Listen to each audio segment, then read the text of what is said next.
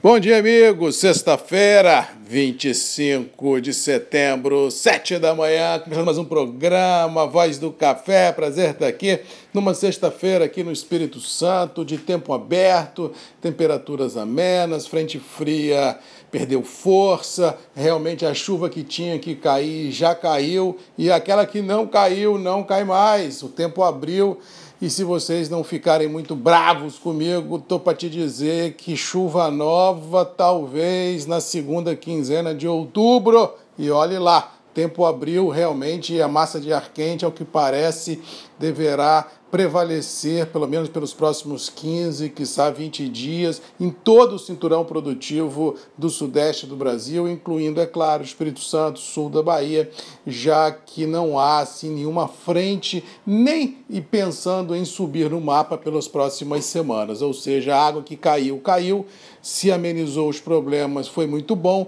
Vamos ver agora como serão os próximos 30 dias na região produtora, vamos ver se as floradas irão vingar ou não, mas vamos torcer a Deus para que vingue, vamos torcer a Deus para que os mapas estejam errados, vamos torcer a Deus para que as chuvas retornem ao cinturão produtivo, mas cautela e conservadorismo nas nossas operações diárias tem que ser o um mantra daqui para frente e principalmente todo mundo de olho nas previsões meteorológicas, porque com certeza elas nortearão o mundo produtivo e, por tabela, norteará o mercado financeiro ah, em Nova York e Londres. Quero mandar um abraço antes de falar ao mercado do mais novo membro do MM1, Jesus Lubiana, aqui do norte do Espírito Santo, grande produtor, grande empresário da região.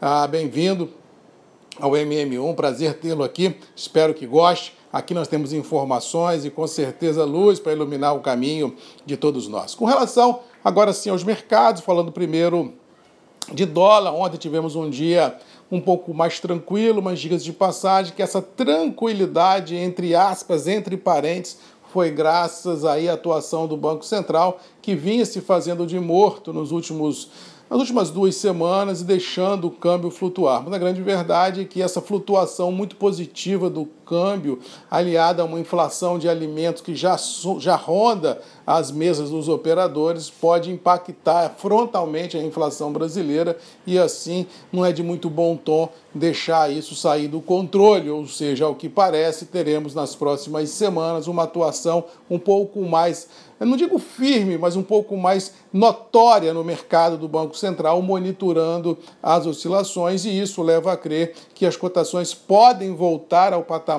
no câmbio do que eram aí uma semana, ah, talvez dez dias atrás, alguma coisa perto aí de 5,30, salvo, é claro, um fato novo contundente, tanto no Brasil como na geopolítica, de forma inesperada. Se prevalecer o que está aí, o mercado já precificou o cenário e a grande dúvida que paira no ar para nortear o mercado de câmbio de um mercado financeiro é a fragilidade da economia no seu pós pandemia, quando acabarem os auxílios emergenciais no Brasil e o excesso de liquidez globalmente falando. Aí sim será a prova dos nove para ver para onde vai a coisa. Com relação a Nova York e Londres, vem acontecendo exatamente o que eu venho falando aqui. Vamos lembrar o que eu falei na segunda, o que eu falei na terça, o que eu falei na quarta o que eu falei ontem, que o mercado já tinha precificado as chuvas, que as chuvas que estavam caindo já não seria capaz de empurrar mais mil pontos de baixa na bolsa, que o mercado iria entender ou analisar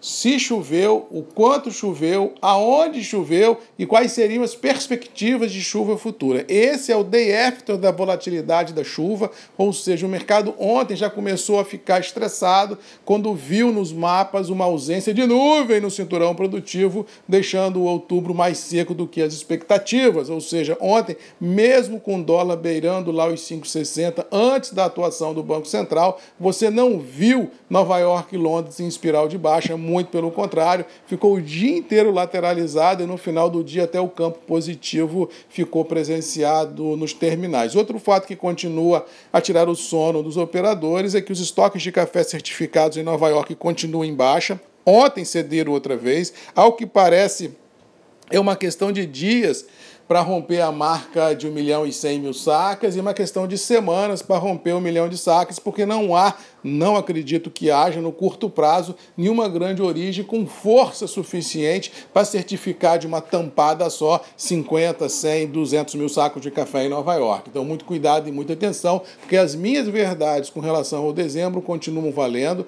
Vamos ter emoção no ar, tecnicamente falando, nos terminais. O mercado está muito vendido, ou seja, na bolsa é possível que haja alguma correção. Agora, no mercado interno, a mesmice prevalece. Nas mínimas testadas, o produtor não veio, tanto para Conilon quanto para Arábica. Em todas as qualidades já houve um certo suspiro nos preços, o mercado já deu uma suspirada, já voltou um pouquinho, e há prevalecer essa conjugação de Nova York indicando que pode ter recompra e dólar mais ou menos dentro do que o mercado acredita que é possível tudo indica que a gente possa vir a ter, no curto espaço de tempo, no pior dos mundos, manutenção dos níveis de preço. No melhor dos mundos, uma certa melhora. Queda de preço? Não acredito. Ou seja, o mercado, no pior dos mundos, é o que está, e na melhor das hipóteses, dependendo de dólar e bolsa e de chuva, pode melhorar um pouquinho, mas vale sempre a minha observação. Se o mercado melhorar, se houver janela de oportunidade, trava as operações no presente e no futurão, cria fluxo financeiro, dilui risco das operações, põe dinheiro no bolso para a gente sempre ter uma condição boa na hora que o mercado lhe for adverso, de ter gordura para encarar o momento sem se estressar. No mais, vamos ficando por aqui, desejando a todos aí uma boa sexta-feira, que Deus nos abençoe. Jesus Lubiana, seja bem-vindo ao MM1, aos grupos e redes MM. Ah, tenho certeza que gostará dessa transferência de informação que nós fazemos ao campo. E no mais, é lembrando que final de semana combina com Café Marcos Magalhães.